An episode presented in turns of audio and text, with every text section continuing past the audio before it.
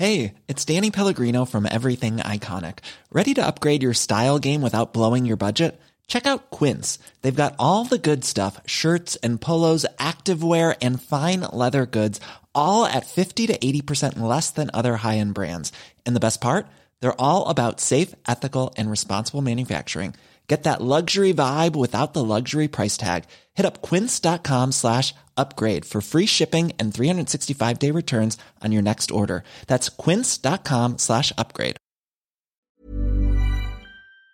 Nos vamos a, a la cuestión económica y, y cómo se reparten estas cuentas. Juan Ramón Rayo, economista, muy buenos días. ¿Qué tal? Buenos días. Sobre todo ese gasto en pensiones, ese gasto en pensiones que hace falta, si vas a subir las pensiones, rellenar un poco la hucha, porque tenemos por delante el baby boom, que lo hemos hablado alguna vez, y mucha gente que se tiene que, jubilar.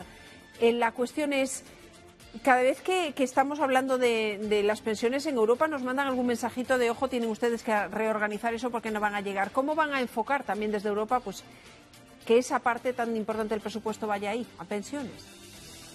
Sí, efectivamente. Yo creo que estos presupuestos, que se dicen los más sociales de la historia, serán sociales para los pensionistas, pero no mucho más. Uno de cada dos euros del presupuesto se va a pagar las pensiones, aproximadamente el 42% del presupuesto, y a pagar los intereses de la deuda, alrededor del 7%. Es decir, que para todo lo demás queda la otra mitad. Por dar un dato eh, ya que Sánchez decía ahora que los intereses de algunos grupos políticos, en este caso ciudadanos, pero bueno, daría igual, eh, no son los intereses de la mayoría ni los intereses de los jóvenes, hombre, eh, se van a incrementar las pensiones en más de 15.000 millones de euros y, por ejemplo, las becas para los jóvenes se incrementan en 350 millones de euros. ¿Esto qué significa? Y volviendo a tu pregunta, pues que cada vez más el presupuesto está siendo fagocitado por las pensiones y otras posibles transferencias desde una perspectiva socialdemócrata, que no es la mía, pero otras posibles transferencias a otros colectivos más vulnerables que muchos pensionistas, pues quedan totalmente orilladas, entre ellos los jóvenes, jóvenes que tienen dificultades para acceder al mercado laboral, que si acceden al mercado laboral son sableados a impuestos y a cotizaciones sociales y que al final de vuelta no reciben prácticamente nada. Lo único que reciben es la expectativa de una pensión futura que además no la van a cobrar en las condiciones que actualmente les están prometiendo que la cobrarán.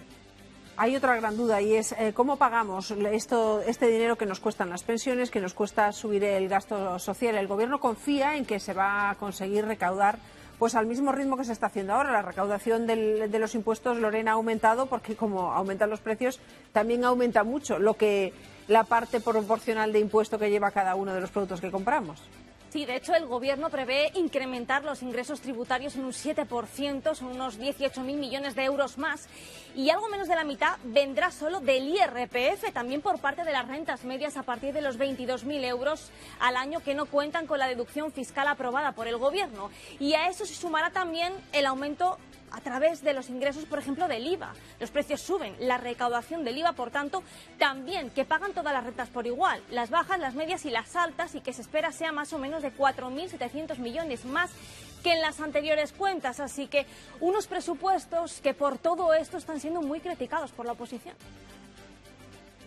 Que un gobierno diga que tiene mucho gasto social a costa de los impuestos que pagan las rentas medias y las rentas bajas es justamente lo contrario. Insisto, estos presupuestos, sin bajar los impuestos en el año 2022, son unos presupuestos desde el punto de vista renta media y renta baja antisociales.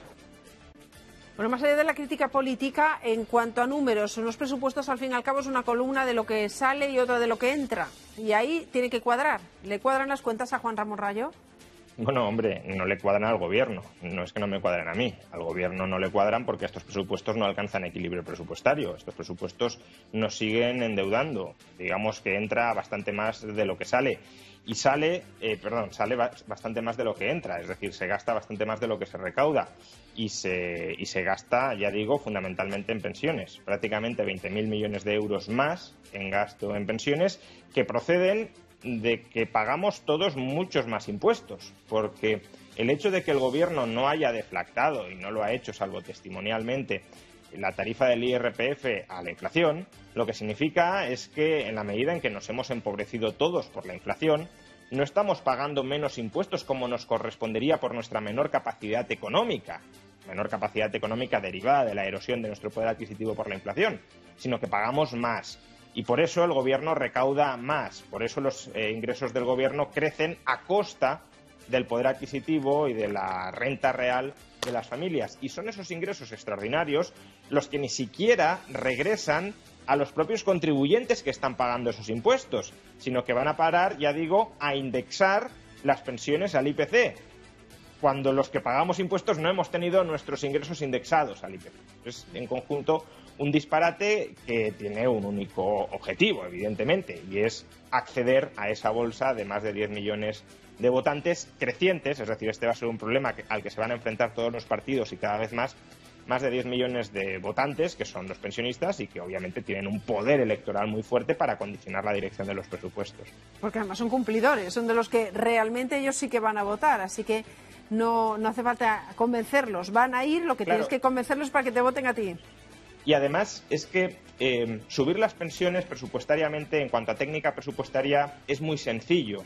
Eh, aprobar otro tipo de programas de ayuda social eh, al gobierno le resulta mucho más complicado porque tiene que montar desde cero una burocracia que actualmente no existe, hay muchos conflictos internos dentro de la burocracia y por tanto no le es fácil desplegar nuevos programas sociales aunque cuesten una décima o una eh, veinteava parte de lo que de lo que cuesta subir las pensiones. Pero claro, subir las pensiones es prácticamente darle un botón, eso sí, a costa de unos ingresos que se extraen al resto de la población y ya automáticamente aumentan las pensiones. No hay líos burocráticos y por eso, tanto por el lado de la rentabilidad electoral como del coste reglamentario y burocrático. Está poco porque está previsto en la ley, ya lo entendemos. y, al final, pues es hacerlo así y hasta no tengo que llegar una ley, tramitarla, negociarla, discutirla con unos y con otros y montar una burocracia extra que, gestione todo eso. Ya está montada la seguridad social.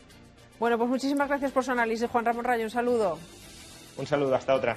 Desde luego, eh, hay una frase que no se puede decir que sea muy original. Cuando un gobierno te dice que estos han sido los presupuestos más sociales de la historia. Yo la escuché y dije, ¿y a mí de qué me suena?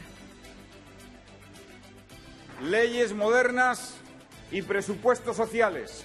Los presupuestos que hemos presentado en las Cortes son los presupuestos más sociales de nuestra historia. Los nuevos presupuestos que presentamos a la Cámara son los presupuestos más sociales de la historia de la democracia española, señorías. Son unos presupuestos austeros, son unos presupuestos sociales bueno, así que los presupuestos en general son sociales, pero la cuestión y el debate político ahora va de si son además eh, electoralistas, si se han hecho en clave de buscar un voto muy, muy concreto. Esa es la acusación que recibe el Gobierno. ¿Y ustedes la comparten? A ver, Pello, ¿qué te cuenta Noticias Mañana? Bueno, vamos a preguntar aquí en la calle. Buenos días a todos, a todas. Hola. Buenos días. Bueno, ¿qué les parece lo primero? Que en estos presupuestos eh, que han pactado se planea, bueno, pues una posible subida, más o menos de un 8,5 eh, a los pensionistas para así, digamos, equipararlo con el IPC. ¿Qué les parece a ustedes? A mí me parece bien. Lo que no me parece bien es que el gobierno se suba el sueldo, porque esos señores ganan muchísimo dinero. Hay pensionistas que cobran 300 euros. Eso respecto a eh, los diputados que también